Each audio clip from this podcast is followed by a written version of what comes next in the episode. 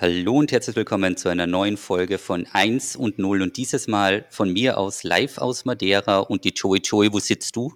Grüezi aus der Schweiz. Wie lange hast du den Satz geübt? Den, den, Satz nämlich, ja keine Ahnung, also ich, ich lerne noch die Sprache, schau mal, wie das funktionieren wird. Okay, was ist denn deine prinzipielle Mission dort? Ja, genau. Also ich bin jetzt ähm, auf der ETH in Zürich ähm, eine Gastprofessorin von einer ganz coolen Gruppe, also auf der ähm, ähm, Informatikfakultät in einer Gruppe, ähm, die sich mit Games beschäftigt und darf da jetzt eine Zeit lang mitforschen, mitarbeiten und ja, freue mich schon irrsinnig. Nehmen wir an, ich bin nicht aus dem akademischen Segment. Was ist denn eine Gastprofessorin? Genau, das heißt, ähm, ich habe ja normalerweise meine Hauptuniversität, ähm, die ist in Graz, die TU Graz, aber es ist so, ähm, dass man ab und zu als Gast auf einer anderen Universität ist, um sich einfach wissenschaftlich auszutauschen. Weil ich glaube, in der Wissenschaft ist es halt extrem wichtig, auf der einen Seite Kooperationspartner zu haben und, und auch andere Ideen irgendwie mitzukriegen. Und ich war halt ich war in meinem Laufe meiner Karriere an unterschiedlichsten Universitäten und das war halt für mich immer so eine neue Inspirationsquelle, wo meine Forschung hingehen kann, sich mit anderen Wissenschaftlern oder äh, Studierenden auszutauschen, ist schon ganz wichtig. Einfach raus aus der eigenen akademischen Bubble, rein in eine andere akademische Bubble, wird gesagt. Okay, wenn du zurückblickst, was war eine richtig coole Universität oder ein ganz cooles Erlebnis? Naja, ich war ja zeitlang am MIT in, in Boston, in Cambridge.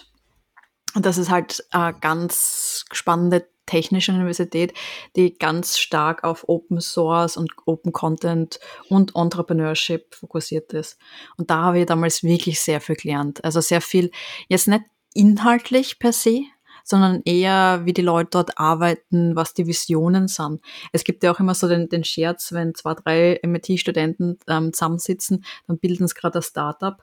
Das ist halt wirklich so die, ähm, ich, ich sage mal so, die, die Szene ein bisschen andere, dass sie immer den Fokus haben, die Ideen, die sie haben, dann auch wirklich irgendwie umzusetzen. Also dann wirklich auch dann kleine Firmen zu den Ideen zu gründen.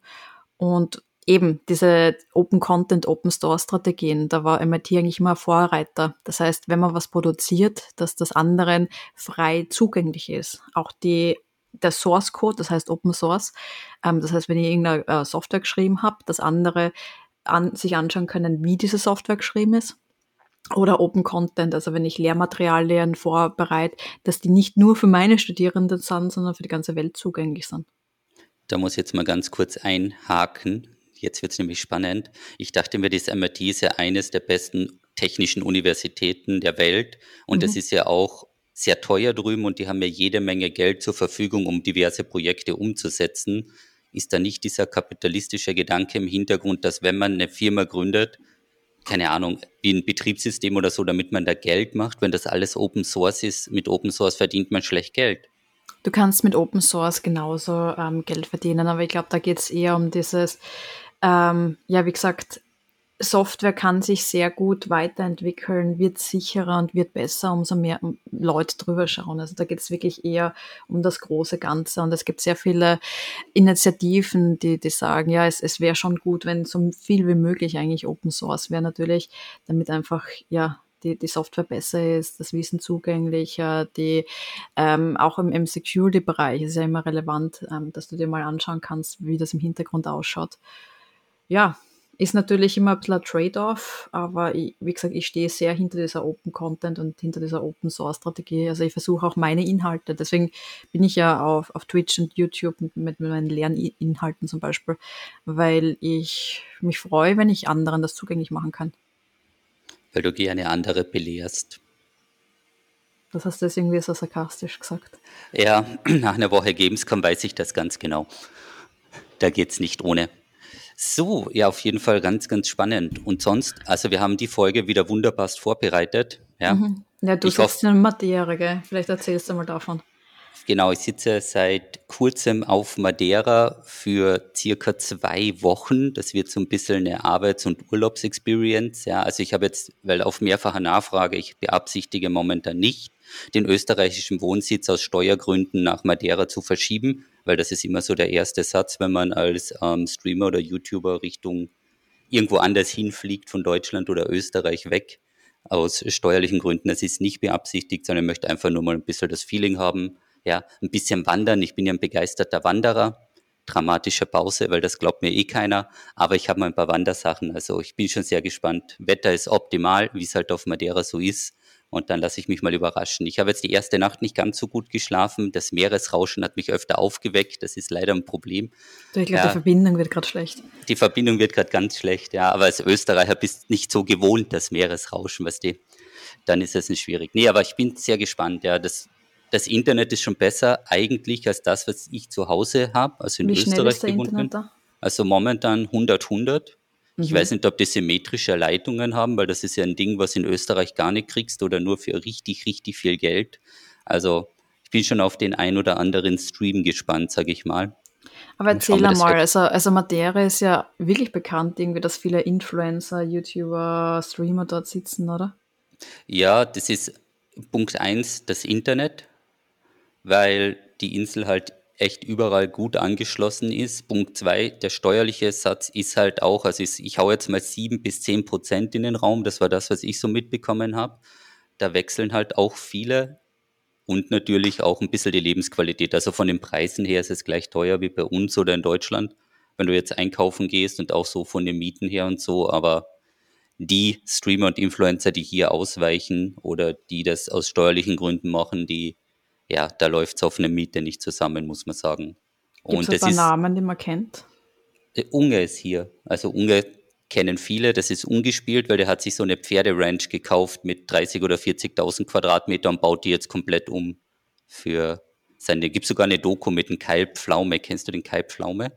Nur die Liebe zählt, das kennen jetzt viele aus meiner Community, weil alle, die etwas älter sind, die kennen ihn und der ist auch auf YouTube unterwegs und interviewt immer ganz die ganz großen YouTuber, wie die so leben und was die halt so machen. Und der war eben auch bei Unge auf Besuch und war ganz spannend zu sehen, was sich der aufbaut. Das ist halt was anderes, weil du auf einer Insel bist. Du kriegst halt, also es gibt kein Amazon. Ich kann mir jetzt zum Beispiel, wenn ich bei meinem Laptop ein Kabel vergessen hätte, ist das morgen nicht mit Amazon geliefert. Dann keine Ahnung, was man da machen wird. Also ich hoffe, ich habe alles mit, aber wir lassen uns einfach mal überraschen. Und sonst, das wird halt ein lustige Mini-Mikro hast du mit, das sehe ich schon. Genau, die Mini-Mikros, die wir auch in Köln hatten, die hatte ich mit, weil die machen ganz, glaube ich, einen ganz guten Ton. Und theoretisch gesehen könnte man damit auch draußen was aufnehmen, weil es müsste eigentlich alles andere filtern, aber I don't know. Also, wir werden es sehen. Ich lasse mich mal ein bisschen überraschen, was da in die Richtung geht. Also ich höre kein Meeresrauschen durch. Ja, du glaubst ja auch nicht, dass ich dort bin. Ich glaube es eh nicht mehr. Genau, also das wird sowieso gefaked. Also, nee. Verpostet hast. Ich habe vorhin ein paar Bilder runtergeladen von Madeira und die poste ich jetzt abwechselnd. Genau so sieht es aus, ja. Vielleicht mal noch eine Instagram-Story. Ich habe das nämlich in Köln gelernt, wie das geht. Mhm. Eigentlich habe ich es schon auf der Zugfahrt gelernt. So war das. Was steht bei dir so an?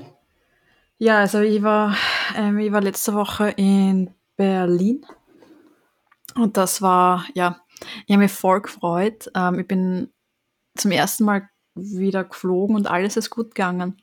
Ja, aber war oh beim Hinflug, ja. Ich weiß schon, wie es ausgegangen ist. ich weiß schon, wie es ausgeht, ja. Oh je.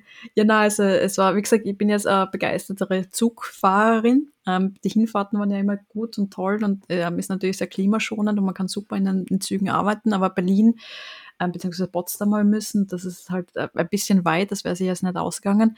Ähm, deswegen bin ich wieder geflogen und die letzten Flüge, die seit Corona gehabt haben, die sind immer ähm, verspätet gewesen, abgesagt gewesen etc. Und das hat mich so gefreut, weil ich hinfahre.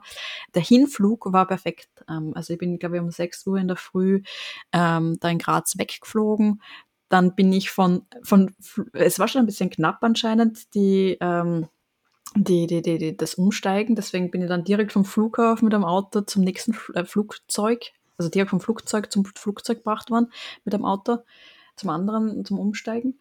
Und in, weiß nicht, dann war ich quasi zum Frühstück um 8.30 Uhr oder irgendwas ähm, in Berlin. Es war echt großartig. Ich habe mich so gefreut, habe mich dann in, in Zug gesetzt, dass ich nach Potsdam weiterfahre und war voll zufrieden und fange halt an, die Nachrichten zu lesen. Dann plötzlich steht, dass ein Lufthansa-Streik für den nächsten Tag announced worden ist. Genau der Tag, an dem ich zurückfliegen sollte. Hattest du einen Lufthansa-Flug zurück? Ah, wunderbar. Das sind die Nachrichten, die man gerne lesen möchte. Ja, die haben mich schon wieder gestrandet gesehen. Und die große Ironie, das erste, was ich daran habe, ich habe natürlich nach ähm, Alternativzügen gesucht. Es wäre wieder der gleiche Zug gewesen. Der, Thomas, der durch Mordor fährt. Es war das wieder der Zug vom, vom Norden Richtung Wien durch Nürnberg. Okay. Mit dem wir schon meine letzten zwei Erlebnisse gehabt haben und wir das 20-minütige Podcast-Special letzte Woche gehabt haben. Okay, also Nürnberg ist schlecht. Ja, Nürnberg, ich glaube, Nürnberg kann gar nicht, ich glaube, es ist meine Schuld. Ich, ich glaube einfach beim, egal was ich mache, die Zurückfahrt oder der Zurückflug wird immer spannend. Also nehmen wir mal an, nächstes Jahr Gamescom, ja. Fahr ich habe ich hab die Idee. Boot. In Potsdam also, bin ich eine Runde mit dem Boot gefahren und das war großartig. Also egal, was wir tun, wir sollten Boot fahren ich glaube, es wird ein bisschen schwierig aus Österreich raus mit dem Boot. Aber wenn wir es schaffen, dann wird es spannend. Dann wird es spannend, okay. Ich habe eine andere Theorie. Ich fahre mit dir hin und mit jemandem anderes zurück, weil wenn das bei dir nur die Rückfahrten sind, man muss ja nicht überall dabei sein. Na, das sein. Sagt man bei uns. Ich, ich befürchte, die Zug-Podcast-Folge ist bis jetzt die, ja, die mit den meisten Zugriffen. Ich, ich habe nachgeschaut, ist es nicht. Nicht? Die meiste Zugriffe ist Diablo Immortal beim Release, weil die Community gerne wissen möchte, wie dieses wunderbare Mobile-Game so läuft. Ich habe uns jetzt eigentlich gesehen, dass wir den Podcast von einem Tech-Podcast in einen Zug-Podcast umwandeln. Dass wir dann Livestreams aus den besten deutschen Bahnzügen ähm, mit Bewertungen und mit, mit, mit funktionierendem Internet, während wir durch Deutschland fahren. wir hatten teilweise nicht mal Telefonempfang, also das wird sehr, sehr spannend. Das wäre so ein Abenteuer, hm, ein Abenteuer-Channel, das sehe ich uns. Mhm, das sehe ich mich nämlich auch, ja. Ja, es wird spannend. Also ich fand das, ich meine, ich habe die letzten Streams immer über dieses Zugerlebnis geredet, weil das steckt leider noch ganz tief in mir. Und angeblich war wirklich vor dem Stream die Werbung von der Deutschen Bahn. Das würde ich so witzig finden. Nicht, Doch, ich würde das so witzig finden. Ach, ja. das war, naja, war auf jeden Fall spannend. Also wenn ihr das noch nicht angehört habt, unser Zugerlebnis, das kommt hin und wieder mal. Wir mögen auch keine Zugwitze im Stream, weil das ist einfach nicht lustig. Das war einfach, ja, das war was Der, der Hype-Train, der dir das mal wege. Der Hype-Train ist richtig schwierig, ja. Naja, du, so ist es, so ist es. Dann schauen ich habe gesehen, speaking of Streams, ähm, dass du dir endlich Metal Helsinger gegeben hast on Stream, oder? Ich möchte darüber ehrlich gesagt nicht sprechen, weil ich bin nicht so gut in dem Spiel. Weil das ist ein Rhythmus-Shooter und ich dachte mir so, ja komm, da klickst du einfach nach dem Takt und fertig ist, aber ich bin leider taktlos. Das hat man schon, du brauchst jetzt gar nicht lachen, weil so witzig ist das nicht. Nein, es ähm, war kein Lachen, es war wirklich ein sehr trauriger Blick. Okay, es waren Zustimmen. Ja, auf jeden Fall, es ist echt mega schwierig. Also ich finde ich finde das Tutorial schon schwierig, weil du eben, also vielleicht kurz zur Erklärung, es ist so ähnlich wie Doom, also man schießt zu Dämonen ab, der hat unterschiedliche Waffen und dazu gibt es aber noch dann Heavy Metal Musik und je mehr man trifft, also je mehr man intakt ist, umso intensiver wird die Musik und ich glaube ab den 16er Bonus oder so kommt dann noch eine Stimme dazu und dann zieht es dich voll rein. Also das Spielkonzept geht auf. Aber wenn du taktlos bist, so wie ich, dann kannst du entweder laufen oder schießen oder den Takt erwischen. Ja, aber das, also, ich meine, ich, ich bin musikalisch und ich tue mir mit solchen Sachen wahrscheinlich ein bisschen leichter. Aber, also, also eben, ich spiele ja in einer Band und, und wir haben natürlich, ja, wir, wir, wir können Rhythmus, wir können Takt, aber es ist trotzdem für mich auch der Anfang jetzt schwierig, also recht schwierig gewesen. Und ich habe mir dann ich halt beim Tutorial, Scoreboard gesehen. Ja, ja, ich habe mich dann beim Tutorial am Anfang, ähm, bevor ich dann losgelaufen bin zum, zum, zum Dämonenschießen, habe ich mir zuerst in eine Ecke gestellt und einfach quasi zuerst versucht, den Rhythmus, den Takt zu finden. Und dann bin ich erst losgelaufen. Das war glaub, wahrscheinlich ziemlich clever. Ja, ja, naja, so ist aber trotzdem aber, was dem Scoreboard nicht so viel weiter vorne. Aber hat es dir gefallen, oder? Ja, ich werde es schon noch einmal probieren, also alleine um eben, um mal das Scoreboard zu scheren, weil die Hälfte meiner Community meint, sie ist besser im Takt als ich, aber das glaube ich nicht. Ja, sicher, sicher. Ja. Also ich habe mir das, das Stream-Ding von dir angeschaut, also ich glaube, das sind wirklich alle besser. Okay. Hast du mich ausgelacht? Ich war entsetzt. Okay. ja, also es ist auf jeden Fall mal Punkt 1 ein bisschen eine neue Art von Spiel. Also wir hatten die Diskussion eh schon, wir werden jetzt auch ein bisschen, oder ich werde auch ein bisschen mehr so Richtung Indie-Games und so hin und wieder mal was Neueres testen, weil diese ganzen AAA-Titel einfach eine Enttäuschung nach der anderen sind, beziehungsweise man kann auch diesen Sachen gerne eine Chance geben. Und ja, wem es gefällt, dem gefällt es. Also da. Ja, ich meine, das, das ist ja schwierig. Ähm, ist das AAA oder ist das, also es ist sicher kein AAA, aber es ist auch kein Indie. Titel. Also das ist, also der Titel ist äh, in so einer ähm, Mischwelt, kann man sagen. Ähm, der, eine der Personen, die dahinter steht, ähm, einer von den Urgründen, ist der David Goldfarb. Und der David Goldfarb ähm, ist unter anderem zum Beispiel für Battlefield Bad Company 2 bekannt. Und da muss man ein bisschen ausholen, weil es hat ein bisschen eine Zeit gegeben und ich glaube, da sind wir immer noch ähm, eigentlich mittendrin, wo sehr viele Industriegrößen, also auch zum Beispiel der Patrice Desilets, der Assassin's Creed, äh, hinter Assassin's Creed steht, oder ähm, der Ken Levine, ähm, die, der, der für Bioshock bekannt worden ist, die dann eigene Studios keine AAA-Studios mit hunderten Leuten, aber trotzdem eigene Studios, die vielleicht nicht als Indie zählen, aber so 20, 30 Leute haben ähm, und diese Studios dann gründet haben. Und dann sie gedacht haben, ja, okay, wir wollen flexibler sein ähm, und vielleicht neue Game Design-Ideen mitbringen. Und ja, und ich glaube, dass dieses Spiel ist auch in einer von diesen Mischwelten. Also als reines Indie-Spiel würde ich es mir nicht bezeichnen trauen. Jetzt wäre natürlich ein bisschen eine Definitionssache. Ne? Wenn du sagst, eben Mitarbeiter, sagen wir mal, bis 50 ist ja eigentlich kein Indie-Studio, sondern Indie-Studios war es unter 10. Naja, du kannst es ja nicht an der Anzahl von den Mitarbeitern ähm, rechnen. Also die De Definition Indie ist auf jeden Fall eine schwierige. Und die Art von Spielen hat man zeitlang, ich glaube, Triple I genannt, also dreimal, dreimal I. Also weil es halt so eine Mischung ist, also mit Triple A-Leuten, mhm. aber eher vom Spirit, also das ist die Flexibilität und kein großer Publisher dahinter und etc. Ähm, ähm, vom Spirit her eher Indie. Aber ja, schwierig, schwierig, aber spannende Zeit, in der wir da gerade leben, für wie sich das entwickelt und wie sich AAA und Indie vermischt.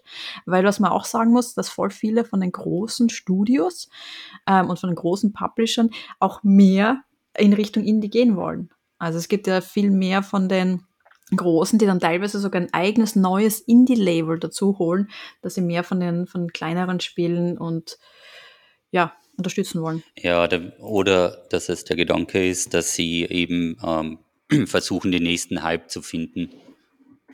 Und es können ja auch Indie-Games sehr, sehr gut ankommen bei Communities und dann Überraschungshits werden. Ja. Oder unerwartete Erfolge haben, aber vielleicht haben die Leute auch genug von FIFA Nummer 37 irgendwas. Also muss man dazu sagen. Ich habe gezielt. Ein, ja.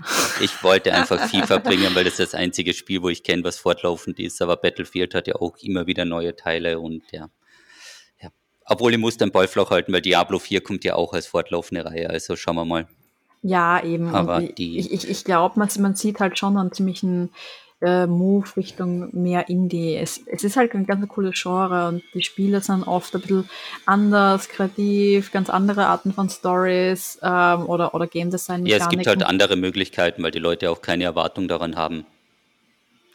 Weil das ist dann, was das teilweise durchrauscht, sage ich mal. Jo, also du möchtest mehr Indie-Spiele auf jeden Fall in deinem Stream Genau, das, hin und wieder mal eines, eben auch das, wo ich den Namen schon wieder vergessen habe von den anderen Kärntnern. Wir haben eben direkten Kontakt, das ging sich jetzt vor Madeira nicht aus, aber wenn ich dann wieder back bin, ja, dann super. passt sich das super an. Und es ist natürlich ein Vorteil, den man nicht unterschätzen darf, ist, wenn du, du hast halt bei einem Indie-Game die Möglichkeit, den Entwickler dazu zu holen, der kann ein bisschen was erklären. Es kann direktes Feedback aufgenommen werden, das muss nicht über zehn Ecken drüber geschliffen werden und dann wird praktisch ähm, eine Kostenentscheidung getroffen, ändern wir das oder lassen wir das oder was auch immer, sondern da gibt es oft ganz kleine Sachen, die einen riesigen Unterschied machen oder einfach das Spielgefühl, so ein bisschen das Feeling ändern. Und das ja. ist teilweise super wichtig bei den Sachen, weil, ja, und wenn du halt den hast, der das entwickelt hat und du kannst ihn fragen, du, warum habt ihr das so gemacht oder was war denn da der Gedanke dahinter, das ist nicht, kommt nicht gut an oder was auch immer. ja. ja jo, das ist mal soweit geplant und bei ganz Na, ehrlich, bei, meinen, bei meiner Streamzeit kriege ich das schon unter. Bei dir wird es ein bisschen schwieriger, Ja, weil bei einer Stunde im Schnitt ist das natürlich nicht so leicht mit einem Indie-Titel zusätzlich, aber ja. Was spielst du denn gerade, Joey? ah, das ist jetzt lustig, ha? Das, das, fand ich jetzt lustig. leider lustig, ja. Ja, ja gut. Ich habe auch mit der neuen Diablo-Season diesmal angefangen. Also das ist meine zweite Season, die ich spiele. Ähm, und für mich, ja, es hat mir die letzte Season recht Spaß gemacht und ich habe ja, das war das erste Mal, dass ich das gestartet habe. Dann habe ich diesen Hardcore-Charakter gehabt und der hat überlebt und es hat mir Spaß gemacht. Und jetzt mit der neuen Season habe ich mir gedacht, ich würde gerne diese Season-Reise wieder machen und mit einem neuen Charakter und schauen, ob ich das wieder schaffe. Und ich lebe noch. Du lebst noch, das ist schon mal sehr gut im Hardcore, weil wenn man da stirbt, ist ja alles weg. Und ist es schwerer, leichter oder wie ist es? Ähm, Wie konform beim Leveln hast du ein bisschen länger gebraucht. Ich glaube, da wurde ein, zwei falsche Entscheidungen getroffen. Ja, also ähm, es kommt mir ein bisschen schwieriger vor. Ich, ich, war auch dem Tod zweimal sehr, sehr nahe, also näher, als ich in der ganzen Season das letzte Mal war. Ähm, ich weiß nicht warum. Also ich glaube, ich habe teilweise ein bisschen weniger Glück gehabt, auch mit den Items, die ich gekriegt habe. Also da merkt man schon, es, ich weiß nicht, ob ich sagen darf, vielleicht, dass das schon ein bisschen Glücksspiel ist manchmal. Ja, ganz sicher sogar. Also besonders beim Leveln ist ja jedes Item ein elementarer Unterschied am genau, also Anfang. Also nicht Game, Gamelink-Glücksspiel, sondern einfach ähm, Glück, welch, ähm, ob man es äh, richtigen Loot gefunden hat oder nicht. Ähm, und ja, Na, aber es macht trotzdem Spaß, es sind halt neue Herausforderungen. Ich habe den gleichen, bewusst wieder den, den Demon Hunter genommen, ähm, den Dämonenjäger und oder Dämonenjägerin. Und damit ich einfach schaue, okay, ähm, ein bisschen eine Referenz habe zum, auch zu meinem letzten Charakter. Genau, damit man sich aber anhalten kann, weil das ist halt sonst ein bisschen schwierig mit neuer Klasse und Hardcore ist ein bisschen mutiger. Ja. Und was, was, was spielst du? Tja, ich spiele natürlich auch die neue Diablo Season und streue eben, eben das Metal Hellsinger war letztes Mal mit eingestreut, weil das dachte ich mir, ah komm, das spielst du schnell durch als alter Shooter-Profi, aber tja, die Zeit mit Reaktion ist schon vorbei und ohne Taktgefühl ist das Game richtig schwierig. Das heißt, du als unter Anführungszeichen alter regelmäßiger Shooter-Profi hast trotzdem einen schlechteren Score gehabt als ich? Ja, wer weiß, wie oft du es schon versucht hast. Na, es ist auch alles on-stream. Ja, ja, aber das waren auch nur 100.000 Punkte Unterschied, also oder 200. Also ich glaube, so, wenn ich es nochmal probiere, dann geht es, glaube ich. Mhm. Mhm. Ja, mal schauen. Hast du Doom gespielt oder Wolfenstein, die neuen? Nein. Nein. Nein. Also eher nur ähm, die, ja. Eher nicht. So, überleg, was wolltest du jetzt sagen? Nein, nein, nein, also ich habe nur gerade überlegt, wenn, wenn du sagst, dass du gerne einen Shooter spielst, welche Arten von Shooter? Aber das sind dann wahrscheinlich eher die. die ja, so Multiplayer, mhm. Battle Royale wie PUBG und solche Geschichten. Und das hilft in den Spielen, glaube ich, relativ wenig. Ja. Also da müsste es schauen werden. Gut, naja. also das nächste wird dann ähm, Pentiment sein. Wird es das nächste, aber das ist ja kein Indie-Titel, oder? Ja, es ist von Obsidian, aber es hat auch diesen Indie-Spirit. Es hat dann auch wieder eigentlich ähm, ganz andere Art von Spiel, auch mit einem kleineren Team entwickelt im Vergleich zu anderen. Ähm, hat aber diesen Indie-Spirit auf jeden Fall. Also das wäre sicher auch mal was Spannendes. Okay. Kennst das, du den, der das entwickelt hat? Das ist da hinter Pentiment steht der Josh Sawyer. Und der Josh ist unter anderem eben, ja, Lead-Designer bei, bei unterschiedlichsten ähm, sehr bekannten Spielen gewesen, wie zum Beispiel Fallout New Vegas oder Icewind Dale, ähm, Pillars of Eternity. Das war auch ganz bekannt von ihm. Und der Name sagt mir sogar was. Okay. Pillars of Eternity? Ja, der Name, die klingelt irgendwas. Okay. Ja, und bei, das ist eigentlich total spannend, weil er hat eigentlich einen historischen Hintergrund. Also ähm, er kommt eigentlich aus, ähm, ähm, ja, er hat, er hat sich immer sehr stark mit der deutschen Geschichte befasst, aber also wirklich weit, weit zurückgesehen und war von dem immer ziemlich ähm, inspiriert. Und die Art von Spiel, die er es gemacht hat, geht in eine ganz andere Richtung. Also ich glaube, Fallout und Co gehen ja doch alle ein bisschen in eine ähnliche Richtung irgendwo, irgendwie. Aber das, was er jetzt geschaffen hat, ähm, ist ganz eine andere Art von Spiel und bin ja schon sehr gespannt, wie, das, wie das angenommen wird. Ich glaube, die aktuellen Kritiken sind sehr positiv. Es ist wirklich so ein kleines Adventure mit sehr viel Story, mit sehr viel Text, spielt im alten, alten, alten Deutschland ähm, zum Zeit von, ja, äh, ich würde gar nichts spoilern, ehrlich gesagt. Und ja, im 16. Jahrhundert in Bayern. Und gibt es schon ein Release-Termin gibt es November was, oder? Mitte November, richtig. Mitte November, bin ich gespannt. Xbox? Genau, also Xbox, es, ist, es ist wirklich für diesen Game Battle Pass. Pass. Battle genau, Pass. Game, Game, Game Pass. Okay. Ähm, ist es dann über Steam? I don't know, ja, mal schauen, wie das ist. Ich muss ehrlich sagen, ich reg mich auch im Steam im ähm, Stream sehr oft drüber auf, dass es so viele unterschiedliche Launchers gibt und meistens muss bei irgendwelchen Spielen wieder irgendein Launcher runterladen. Wahnsinn. Ja, das ist, es ist so ja. wie mit den Streaming-Diensten, dass da nicht alles in eins geht. Was halt, was halt recht cool ist, ähm, Microsoft kümmert sich wirklich sehr stark zum Thema Accessibility dass ähm, Spiele auch zugänglich werden für, für Menschen, die zum Beispiel nicht gut sehen oder ähm, ja vielleicht irgendwie einen Support bei der Übersetzung brauchen, keine Ahnung was. Ähm, und da hat sich auch Microsoft ziemlich stark einbaut, auch bei, bei Pentiment, weil ähm, Obsidian gehört ja zu, zu Microsoft inzwischen. Ich glaube, ich weiß nicht, wann, wann, wann sie es gekauft haben, 2018. Und deswegen ist, sind auch in diesem Spiel ganz viele Accessibility Features dabei. Also zum Beispiel, dass die Schriftarten leichter zum Lesen sind oder Text, Text-to-Speech-Features oder auch, ähm, es, ist, es ist sehr viel Text in dem Spiel ähm, und dass da dann auch vielleicht einfache Texte oder äh, wirklich eine gute Übersetzung auch dabei sind. Das heißt, ähm, das finde ich recht gut, wie sich Microsoft da engagiert und wie das auch okay. in dem Spiel also umgesetzt wird. Ist Microsoft ein bisschen unterm Radar, was die Spielentwicklung eigentlich angeht? Oder kommt nur mir das so vor, weil eigentlich von Microsoft her aus denkst du, jo, die machen Windows. Aber Na, also die haben ja riesige Spiele. Ja. Ich meine, äh, Microsoft ist da schon riesig. Und wie gesagt, denke mal allein, die machen eine der größten Konsolen mit der Xbox. Aber ja, du bist nicht, du bist ja ich nicht. Ich bin kein Konsolenspieler. Ich ja. habe gar keine Konsole. Du hast gar keine Konsole? Ich habe, glaube ich, nur eine Switch irgendwo rumstehen, aber es ist nicht mein Spirit. Ich sitze gerne am Computer und tippe da mit Maus und Tastatur. Ja, Deswegen. Bei mir war es genau umgekehrt. Also ich habe erst vor kurzem eigentlich zum PC-Spielen angefangen und habe sonst nur Konsole gespielt.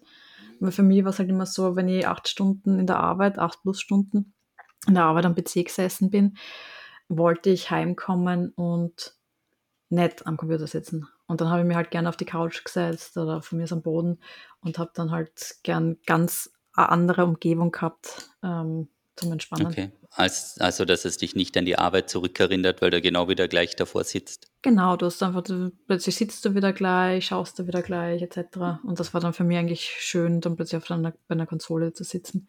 Jetzt mit dem Streamen ist natürlich anders, also das ist wieder ein bisschen anders. Ja, das genau, das geht sonst auch. Auch wenn man über Konsolen streamt, wegen der Capture Card und so, sitzt er trotzdem mehr oder weniger wieder vom Computer, weil das wird sonst schwierig vom Übertragen her. Und so wird das dann ein bisschen. Ich habe jetzt, weil du gerade Microsoft gesagt hast, ich glaube, ich habe eine News gelesen vor ein, zwei Tagen, dass die kaufen ja Blizzard. Ich weiß nicht, wann das endlich mal durchgewunken wird, aber es rutschen ein paar Sachen in den Battle Pass rein. Mhm. Oder in diesen Games, Game, äh, Game Pass, Xbox Game Pass. Also WoW ist noch ausgenommen, weil das kostet ja 13 Euro oder so pro Monat. Ich glaube, das werden sie nicht mit reinnehmen. Bei Diablo 4, endlich kann ich mal über Diablo 4 reden. Bei Diablo 4 ist es ja auch noch open. Also das wird wahrscheinlich nicht passieren, weil was da geleakt worden ist, soll das ja zwischen 50 und 70 Euro kosten in der Erstanschaffung. Mit der Collectors Edition hoch bis 150. Dann werden alle DLCs kosten und dann gibt es noch einen Season Pass. Also Diablo 4 hat schon einen sehr starken Monitorisierer. Hintergedanken. Also es soll wohl kein ja. Pay-to-Win geben, aber das ist wieder ein PTR, also ein, wie nenne ich es immer, ähm, PR-Deutsch geschrieben, damit es doch eine Hintertür gibt, falls man dann irgendwo was kauft. Und das wird ein riesiges Thema bei der Diablo-Community, weil mit Immortals sind die da teilweise aufgewacht und die nehmen alles ganz genau jetzt unter die Lupe. Mhm. Aber ich habe eben gesehen, dass, keine Ahnung, was war da dabei, Warzone und eben diverse andere Spiele da reinrutschen. Und ich, ehrlich gesagt, ich finde das nicht schlecht, wenn man für, ich weiß nicht, was kostet Xbox Game Pass? 10 Euro oder ein bisschen mehr. Und wenn das praktisch unter diesen Schirm x beliebige Spiele testen kannst, dann ist das, glaube ich, ganz gut. Weil ich hatte mal so, es gab auch immer wieder so für einen Euro pro Monat mal so zum Testen den ähm, Game Pass. Ich schaue gerade, was der Game Pass kostet. Hm. Also ich glaube, ich bilde mir schon ein, dass es ein bisschen mehr als 10 Euro sind, aber ich weiß das nicht auswendig. Okay. Oder gibt es da vielleicht unten unterschiedliche? Vielleicht gibt es da diverse Abstufungen, aber mehr als 15 sicher nicht. Und ja, ist eigentlich ein ganz guter Ansatz. Die Diskussion hatten wir schon öfters, ob es dann eben passiert, dass zum Beispiel World of Warcraft eben mit ihrem 13-Euro-Modell da reinrutscht. Aber ich weiß es nicht. Ja, es ist, es ist, glaube ich, eine ziemlich spannende Zeit. Also wir, es waren ja auch ganz kurz an diese Gerüchte aufgepoppt, ähm, ob jetzt Amazon EA kaufen wird. Es werden, glaube ich, heuer oder, oder zumindest am Beginn vom nächsten Jahr sehr viele noch größere ähm, Acquisitions bevorstehen. Man merkt es ja, dass sehr viele Firmen ähm, sehr viele von den, ja, sehr viel gerade zusammenkaufen. Ähm, ist das eigentlich eine gute oder eine schlechte Entwicklung? So als persönliche Meinung, weil es werden ja immer größere Konzerne eigentlich. Naja, wir haben das Thema eh schon mal gehabt. Das ist halt ein bisschen schwierig. Man will ja nicht, dass ein Einheitsbereich besteht. Das, das Problem der, also von den Monopolen ist natürlich auch gegeben. Es, es kommt schon mit sehr vielen Herausforderungen und Problemen. Ähm, auf der anderen Seite gibt es natürlich auch positive Elemente, so zum Beispiel, dass dann eben mehr Spiele auf dem Game Pass zur Verfügung steht und dass man dann nicht vielleicht 100.000 von den, von den Subsystemen hat. Aber auf der anderen Seite ist es dann, man, es, es gibt da schon irgendwo eine schöne Grafik auch im Internet, wo man dann einfach sieht, wie inzwischen fast alle bekannten Firmen, Studios eigentlich zu was Größerem dazugehören. Und ja, natürlich steht dann die, das Interesse von einem großen Konzern immer Im über den richtig. Mm. Und du bist ja. halt weniger flexibel, du hast weniger Möglichkeiten. Aber, ja, aber ich auf, der, auf der anderen Seite denke an Obsidian. Obsidian ist von Microsoft gekauft worden. Das hat jetzt, glaube ich, schon ähm, sehr spannende ähm, Ideen äh, genommen, also wie zum Beispiel das Pentiment, eine ganz andere von, äh, Art von Spiel entstehen kann für diesen Microsoft ähm, Pass. Ja, man muss sagen, es ist ja nicht unbedingt alles schlecht. Es hat natürlich diverse Nachteile, aber es hat halt auch Vorteile, was Ressourcen angeht und Möglichkeiten. Ressourcen, auch diese Accessibility-Themen zum Beispiel. Hm. Also wenn Microsoft sich dann dahinter setzt und dann das Know-how und die Ressourcen. Ja, und Guidelines rausgibt dann. Ja, also das gibt dann schon positive Elemente. Aber natürlich, alles im Allem ist ähm, ein bisschen dieser, dieser Monopolisierungsgedanke natürlich schwierig. Ähm, aber auf der anderen Seite entwickelt sich halt auch dann viel stärker die ganze Indie-Szene, wo man, wo man einfach merkt, hey, ähm, es gibt diesen Drang, dass die Indie-Szene größer wird wir haben das doch auch bei der Gamescom gesehen. Eine der größten Areas heuer war die Indie-Szene, ähm, die, diese Indie-Szene, die, ähm, der, der, der, die Indie-Arena.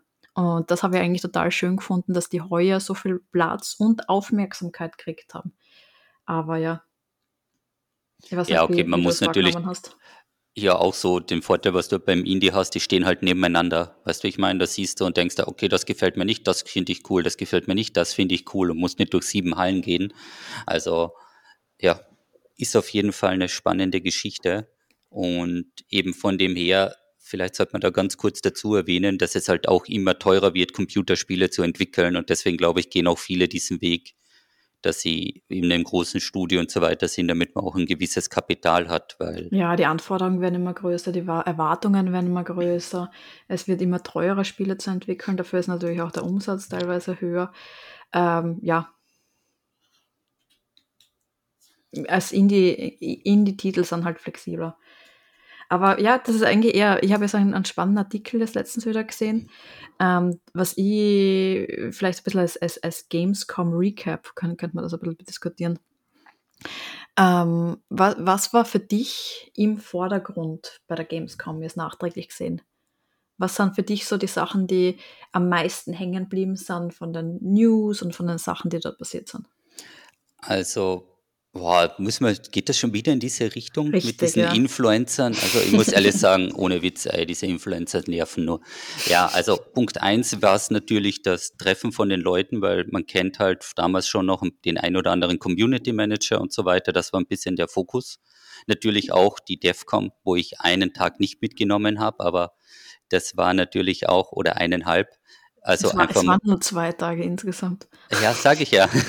Das war natürlich auch mal was Spannendes, das ein bisschen anders zu sehen und eben von den Leuten. Also ich war nicht für konkrete Spiele dort, das muss ich sagen. Also was natürlich, du gehst durch die Hallen und schaust halt rum, dann steht da irgendwelche Landmaschinen bei diesem Landschaftssimulator und so weiter. Aber im Groben und Ganzen machst du halt den Gesamteindruck und triffst die Leute. Also deswegen bin ich dort. Ich hatte auch einen kleinen Auftrag bei Razer, den machst du und dann ist die Sache durch. Aber dass das alles dann am Ende überschattet wird, das ganze Event, sage ich mal, ich glaube, es war 250.000 Leute, 260.000, ist eh viel weniger als davor, weil ich glaube, 2018 waren es noch 400.000.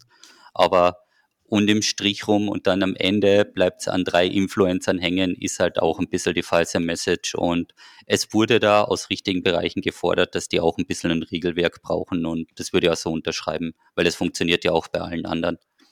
Ja, ja, also wie gesagt, ich war die vergangenen Gamescoms, also ich war ja doch schon öfters immer mit ein bisschen einer anderen Rolle dort. Also ich war immer rein aus Game Development Sicht dort, war eigentlich fast nur in der Business ähm, Area und bin eigentlich auch meistens am Mittwoch oder am Donnerstag, bevor die, die großen Messenhallen eigentlich eröffnen, bin ich eigentlich schon wieder ge, ähm, zurückgefahren, ähm, weil eben am Anfang ist halt alles für, für die Developer, die Developer treffen sich, ähm, es gibt, also ähm, Pressesachen sind am Anfang und eben dieses Business to Business. Und das, das waren die Sachen, die für mich irgendwie am relevantesten sind. Und dadurch, dass ich ja nicht so die Freude habe mit den großen Massen, ähm, habe ich mich dann meistens eher aus, ja, verabschiedet, bevor die Hallen dann geöffnet worden sind, wo dann halt tausende Menschen ähm, durch, durchströmen. Und was mir halt heuer aufgefallen ist, aber äh, die Idee war ja, ähm, wenn, dass, dass wir auch gegenseitig ein bisschen die, diese Bubbles kennenlernen, ähm, dass, also die Developer versus diese Influencer-Bubble. Und ich weiß nicht, ob das dann eine subjektive Wahrnehmung ist, weil mir halt heuer auch auf diese Consumer-Messe, also die, die kompletten Consumer-Tage ein, gelassen habe oder ähm, ob das wirklich allgemein kommen ist. Aber ich glaube schon, dass allgemein, also statistisch gesehen, die Nachrichten um die Influencer tatsächlich die Nachrichten um die Spiele hinter sich gelassen haben. Und das habe ich eigentlich recht krass gefunden. Also, also es, es gibt ein paar ähm, Statistiken und auch ein paar Headlines, dass heuer ähm, zum Beispiel die meist, meist, meisten Twitter-Hashtags oder ähm, Begriffe sich um diese, eben das von, von Montana Black und diese Schlägerei, dass das irgendwie im Vordergrund gestanden ist und vor den Releases von, von dem Dings, ja. Ist. Man muss aber da vielleicht auch kurz dazu sagen, dass die Portale, die das berichten, ja, ich das ist ähm, den Algorithmus geschuldet, weil das sind dann die Trenden, die Keywords mhm. und du siehst dann genau, dass sie diese Namen immer wieder nehmen und die Artikel pushen, weil das easy Klicks und easy Geld ist. Also das ist leider, ich weiß nicht, ob das irgendwann bei Google mal verbessert wird, dass Qualitätscontent eben so eine Berichterstattung über neue Spiele, wo seitenweise getestet wurde, gegenüber so eine Schlagzeile, ging durch die Messe, 10.000 Leute liefen nach. Also das ist ein bisschen schwierig, weil natürlich machen die Zeitschriften und Portale das, was halt am meisten Interesse hat, meistens Suchvolumen erzeugt. Und für Suchvolumen sind die Influencer halt da. Also das muss man auch ganz klar dazu sagen. Und ja, aber das finde ich, find ich halt schade. Also früher nach einer Gamescom hat man eine Liste gehabt von den, von den Spielen, die gespielt worden sind. Das, das war überall irgendwie in, in den Medien. Was sind die neuesten Trends? Was sind die neuesten Spiele? Und ja, und jetzt hat irgendwie das ein bisschen ja, die, die, die, diese. Ja, also man muss ja sagen, es sind eben, es gehen ja auch manche Leute gar nicht mehr für den, für die Messe hin, sondern um ihren Influencer zu treffen. Mhm. Und ob das jetzt gut oder schlecht ist, einmal dahingestellt. Also es gibt ja auch eigene Bereiche. Wir hatten ja auch in der Halle so ein Meet and Greet oder sowas gesehen. Also wo die Leute dann wirklich für zwei Stunden dort stehen, da kannst du dich anstellen, da kannst du dann Fotos machen und, und, und.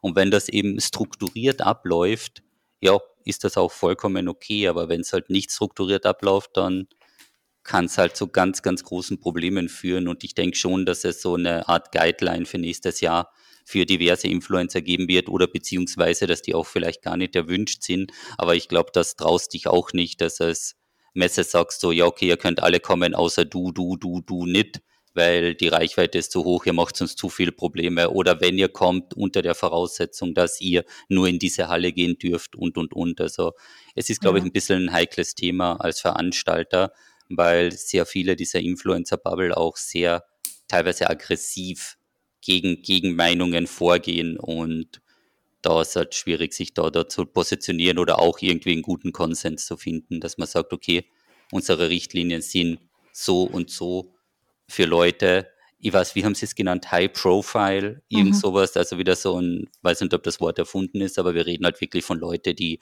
zehn, also sagen wir mal so, für Leute, die Accounts haben mit über einer Million Follower. Also.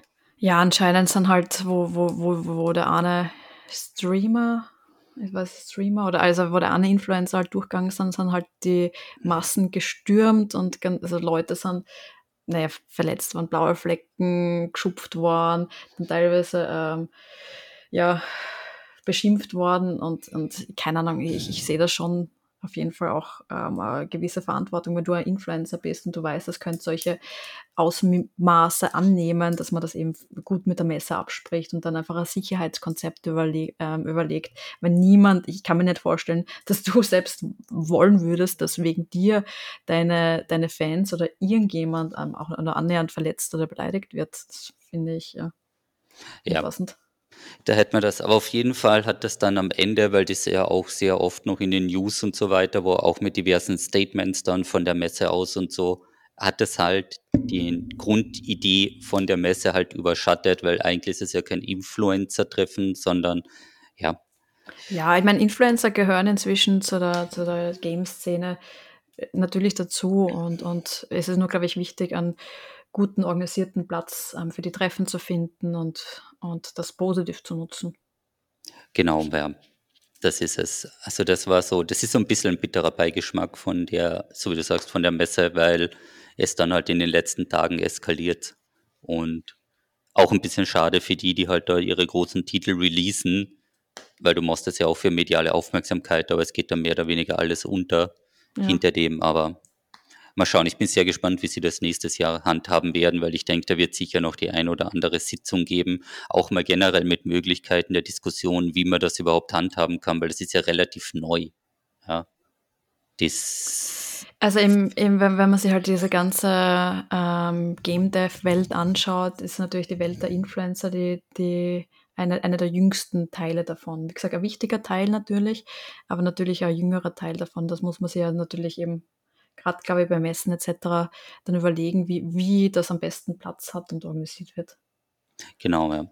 Weil, ja, so wie du sagst, also wegzudenken wird der Teil nicht sein, weil du brauchst die ja auch als Werbeträger und für diverse Aspekte, aber man kann sich ja ganz genau aussuchen, wen man da haben möchte. Und ja, so ist es. Ja, ich bin ja auch einer dieser Influencer, aber ich bin halt einer von den Guten.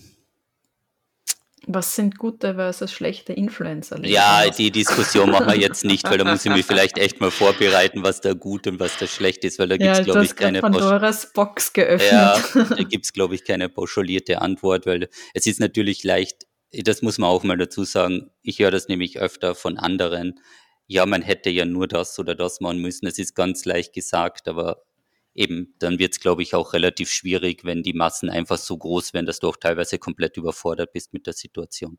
Ja, sicher. Ja, gilt nicht für jeden, weil wenn du schon seit Jahren in der größtmöglichen Reichweite bist, dann hast du die Erfahrungen schon, aber es sind diese gehypten Sachen, wo es dich dann nach vorne schiebt und dann wirklich teilweise von der Situation überfordert wirst. Ich hatte das eben im Februar, da waren die ersten Tage auch komplett strange für mich. Also das ist ganz eine neue Erfahrung.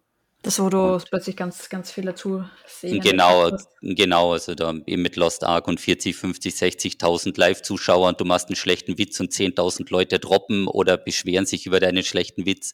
Normal sagen immer drei Leute so, ah, der war jetzt gar nicht witzig, aber wenn das mal in die Tausende gehen, es wurde, je, es wurde das erste Mal in der ersten Woche jeder Stream von mir reportet.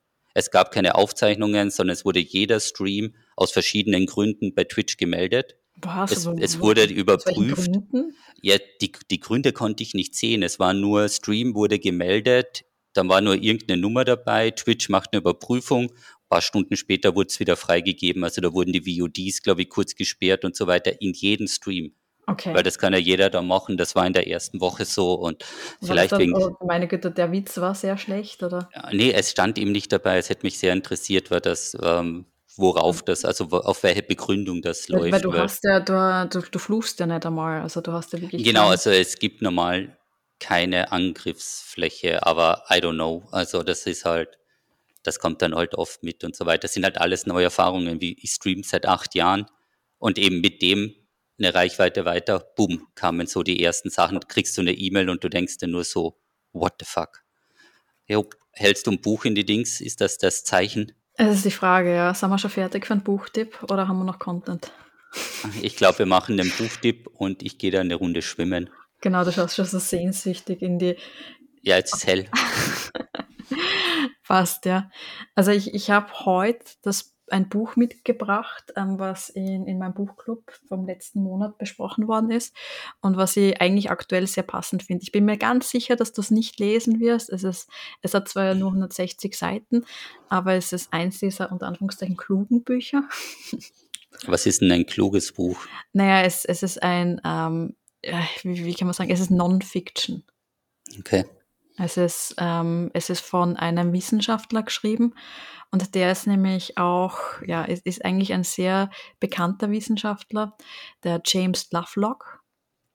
Und er ist ja im 26. Juli verstorben, in seinem 103, an seinem 103. Geburtstag. Okay.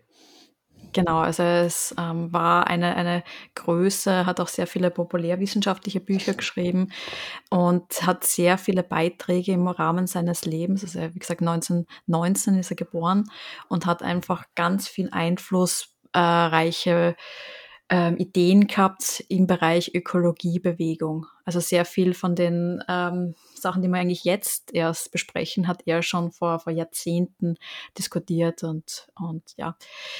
Er hat, ähm, wie gesagt, er hat einige Bücher geschrieben. Das Buch, was ich jetzt mitgebracht habe, ähm, ist Nova Scene, The Coming Age of Hyperintelligence. Und das, da geht es eigentlich eher um ein Gespräch mit ihm. Und ja, es sind verschiedene kleine ähm, Geschichten und Ideen, die er quasi ähm, aufnimmt. Und da geht es darum, eigentlich auch zum Beispiel um unsere, um, um die Erde. Er hat ja auch diese ähm, Gaia-Hypothese aufgestellt. Die Gaia-Hypothese wäre, dass die, dass die Erde und die ganze Biosphäre um die Erde eigentlich an sich wie ein Lebenswesen betrachtet werden soll ähm, ganz eine spannende Hypothese eigentlich, die seit eben Jahrzehnten ähm, steht und diskutiert und untersucht wird. Und ja, und am Anfang redet halt quasi um den Kosmos, um diese Gaia-Hypothese, ähm, um das große Ganze und zeigt uns nochmal auf, wie klein wir sind eigentlich. Also wenn du dir überlegst, wie klein wir als äh, Menschen mit unseren kleinen Tagesproblemen im, im großen Ganzen gesehen sind. Also wenn man dann mal rauszoomt und sich dann überlegt, okay, hey, wir sind, da ist die Erde und die Erde ist aber auch nur ein ganz ein kleines Teil, Teilchen, ähm, eigentlich, eigentlich total spannend. Und dann geht es halt immer eine Stufe weiter, bis er dann tatsächlich auch über Artificial Intelligence, also KI, künstliche Intelligenz und, und so zum, zum Plaudern anfängt. Also es geht da, es sind keine sind einfach nur Ideen, die er präsentiert. Und ich habe es eigentlich total spannend gefunden, weil es einfach jemanden zum Denken anredet. Es ist äh, sehr schnell gelesen, es sind wie gesagt nur 160 Seiten und hat mir eigentlich ganz gut gefallen. Ich weiß nicht, ob das schon übersetzt worden ist. Ähm, ich, ich denke mal, wenn, wenn nicht, dann ist das eine Frage der Zeit. Ähm, aber ansonsten gibt es von ihm aber andere Bücher ähm, aus der Vergangenheit, eben zum Beispiel über diese Gaia-Hypothese, ähm, die auch sehr lesenswert sind. Also das war ein bisschen zu, zu Ehren zu ihm, zu seinem Leben und das, ja, wie gesagt, ganz ein großer Wissenschaftler, der vor ganz kurzem verstorben, war, also verstorben ist. Und ja, mein Buchtipp für diese Woche. Thomas, bist du noch da? Thomas, hallo? Hallo, ich bin kurz weggedriftet. Okay, danke für diesen wunderbaren Buchtipp. Genau. Wirst du das lesen? Nein. Hast du ein Buch mitgenommen nach Madeira? Nein. Wirklich kein einziges? Nein, ich hatte keinen Platz mehr im Koffer. Das sind, die das sind die Prioritäten. also das erste, was ich gemacht habe, ich habe mein, mein Auto mit, mit meinem Rad und Büchern gefüllt und alles, was noch übrig war, also ich habe ein sehr kleines Auto, habe ich mit ein bisschen, ein bisschen Gewand noch befüllt, aber das waren so meine Prioritäten. Ja, so kann es gehen. So kann es gehen, so kann es gehen. Ja, aber ich sehe, hier sind eben ein paar Bücher rum, aber nein. Mal schauen. Wir hatten ja eines, aber ich habe das schon vergessen, was ich damals ja meinte. Hast du es ja, noch im Kopf? Ja, das wollte ich letztens mitgeben. Da hast du gesagt, na, du hast jetzt gerade Zeit bist weglaufen. Ich glaube nicht, dass es genau so war, aber. Genau so ist es in meinem Kopf. Genau so okay. ist es passiert. Dann wird es wahrscheinlich genau so passiert sein. Ja. Okay. Die, dann sind wir mal gespannt. Ähm, wann hören wir uns wieder? Bald? Hm, ja, nächste Woche gibt es den nächsten Podcast. Okay. Und wann? Am jeden Mittwoch um 5.42 Uhr wird die neue okay. Podcast-Folge. Und was haben wir jetzt schon wieder vergessen zu sagen, was man eigentlich am Anfang sagen sollte? Ja, du hast das Intro gemacht, leider. Ach so, ist das jetzt mein Dings. Also mhm. für die, die es noch nicht getan haben, vergesst nicht, den Podcast zu raten. Und jetzt verabschieden wir uns und wünschen euch eine entspannte Woche und bis zum nächsten Mal. Vielen Dank, Baba. Ciao, ciao.